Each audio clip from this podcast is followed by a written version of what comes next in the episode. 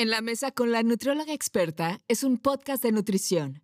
En cada episodio aprenderás sobre alimentos, estilo de vida ecoconsciente y dieta sustentable. Además, escucharás charlas con otros especialistas en diversas áreas de la salud y el bienestar. Tu host es Leslie Monteagudo, nutrióloga clínica certificada en Plant-Based Nutrition. Vive en París desde el 2014 y ayuda a muchas mujeres a optimizar su salud a través de la alimentación. Hola, te doy la bienvenida a un nuevo episodio de Mini Green Pod. Yo soy Leslie Monteagudo, nutrióloga clínica y especialista en nutrición a base de plantas.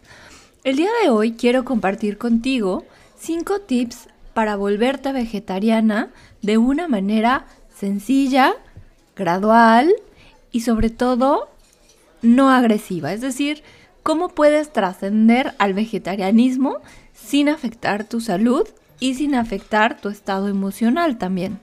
Porque cada cambio en nuestra dieta, en nuestro estilo de vida, impacta positiva o negativamente también en nuestra salud mental. Entonces lo que yo quiero es darte esas claves para que puedas trascender de una manera simple. ¿Estás lista? Anótalo. Número uno, empieza eliminando gradualmente la carne roja. Es decir, quizá vas a comenzar comiendo menos carne roja a la semana.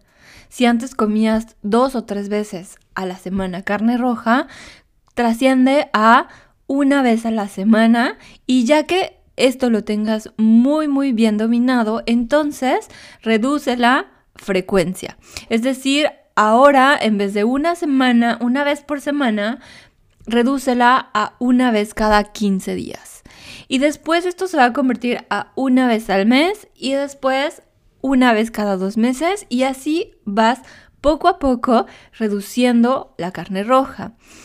Ahora, una vez que ya tengas muy muy bien eh, tu frecuencia de consumo y que la carne roja ya haya desaparecido de tu dieta, ahora sigue con el pollo y después puedes seguir con el pescado o con los mariscos eh, para que vayas poco a poco eh, reduciendo su consumo, porque la idea es que, bueno, dejes todo tipo de carnes. En lo personal creo que es importante que consideres el ser flexitariana porque de esta manera tú puedes dejar de comer pollo, pero a lo mejor en una fiesta o a lo mejor en una reunión familiar donde no consideraron menús vegetarianos, pues quizá vuelvas otra vez a comer carne, pero sea en esa ocasión nada más, que sea excepcional. Y esta flexibilidad te va a permitir que puedas trascender de una manera mucho más simple. El ser flexitariana no te convierte en una persona que ya no va a ser nunca más vegetariana o que no va a poder trascender al vegetarianismo. Adiós dramas, simplemente sé flexible contigo misma. Número 2. Haz una lista de lo que comes, haz una lista de tus hábitos dietéticos y de esta manera vas a poder identificar cuáles pueden ser alimentos que pueden sustituir a esos hábitos dietéticos que no se relacionan al vegetarianismo. Por ejemplo, si antes acostumbrabas a comer, em, no sé, guisado de pollo tres veces por semana, pero lo que, lo que tú quieres es dejar de comer pollo, quizá puedes encontrar una carne eh, a base de plantas, una carne ya procesada, que sea a base de soya y que tenga esa textura que estás buscando similar al pollo. Y este tipo de alimentos yo no quiero decir que sean malos, tampoco quiero decir que sean buenos, simplemente van a ser herramientas que te van a permitir ir dejando poco a poco la carne. Entonces considéralos como estrategia para poder eh, reducir tu consumo de carne y volverte una vegetariana feliz. Número 3. ¿Por qué no pruebas el día sin carne? El día sin carne te va a permitir que elimines la carne de uno de los días de la semana, el que tú elijas, el que vaya mejor contigo, el que sea más fácil, quizá lo mejor los fines de semana que tienes más tiempo para preparar comida y puedes pensar en un menú que no contenga carne. Entonces, planea muy bien cuál va a ser tu día sin carne y que toda la gente que te rodea, familia, pareja, eh, roomie, que también se una a este día sin carne para que puedas como ir poco a poco. Esto funciona bastante bien y no tiene que ser un lunes, puede ser cualquier otro día. Número 4. Encuentra fuentes adecuadas de proteína que puedan sustituir a la carne. Y hablo de carne de todo tipo. Busca que tu dieta comience a tener mayor aporte proteico gracias a leguminosas, por ejemplo, o gracias a cereales ricos en proteína como la quinoa. Asegúrate de investigar cuáles son esas fuentes vegetales de proteína que sí siempre deben estar en tu plato. De esta manera tendrás mayor oportunidad de probar otros alimentos proteicos, de incluirlos en tu dieta y sobre todo llevar un vegetarianismo equilibrado.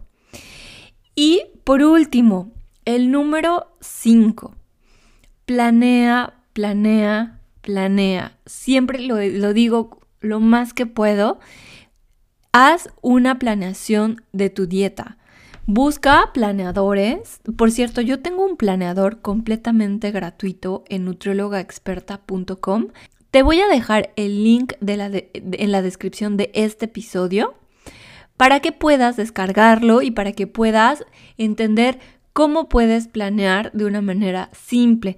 Ese planeador va acompañado de un mini video que te va a guiar en el proceso de la planeación. También te recomiendo mucho anotar todos los ingredientes que vas a necesitar durante tu semana para que puedas designar un día para hacer tus compras, otro día para cocinar.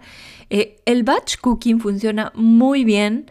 Eh, consiste en eh, adelantar la preparación de alimentos de tu semana de tal manera que te facilite durante tu semana, si trabajas, si estás más ocupada, el preparar un platillo. Por ejemplo, si compras un kilo de zanahorias, en vez de que estés picando zanahorias toda la semana, mejor organizas un día como el sábado, por ejemplo, y ese día te dedicas a picar zanahorias. Y, a lo mejor a hervir eh, chayotes y a lo mejor, eh, no sé, algunas, algunas porciones las congelas. El batch cooking es una técnica muy precisa que te ayuda a organizar tu dieta eficazmente. Googlea batch cooking, busca libros de batch cooking, eh, infórmate y ve si esto funciona y esto va contigo y verás que te va a facilitar muchísimo tu semana porque ya vas a tener previamente preparados los alimentos que van a integrar a tu plato.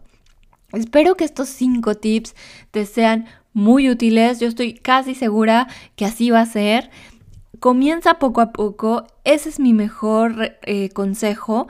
Es lo que a mí me funcionó muchísimo y yo estoy segura que el ser flexible con esta transición te va a permitir que puedas llegar a ser una persona vegetariana y que seas plenamente feliz con tu manera de alimentarte.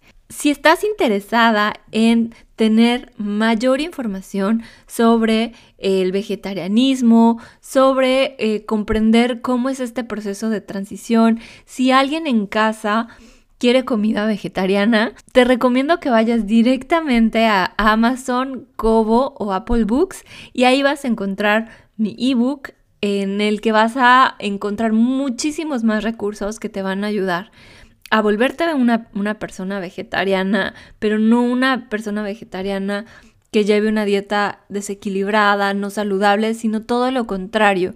Este libro es una guía básica. Pensé justamente en los papás y en las mamás que quieren entender por qué un miembro de la familia quiere volverse veggie. Entonces es una guía que te va a ayudar y te va a acompañar durante este proceso e incluso te va a acompañar si tú eres esa persona que quiere en casa comida vegetariana. Te voy a dejar mi ebook eh, también en la descripción de este episodio por si quieres explorarlo, por si quieres eh, invertir en conocimiento para que puedas tener muchas más herramientas y sobre todo que tu dieta sea equilibrada, sea variada y saludable. Mil gracias por llegar hasta este eh, minuto de Mini Green Pod. Te mando un gran abrazo y nos vemos hasta la próxima. Gracias por escuchar este episodio. Por favor, evalúalo con 5 estrellas o compártelo con más personas. Encuentra a Leslie en sus redes sociales como nutrióloga experta.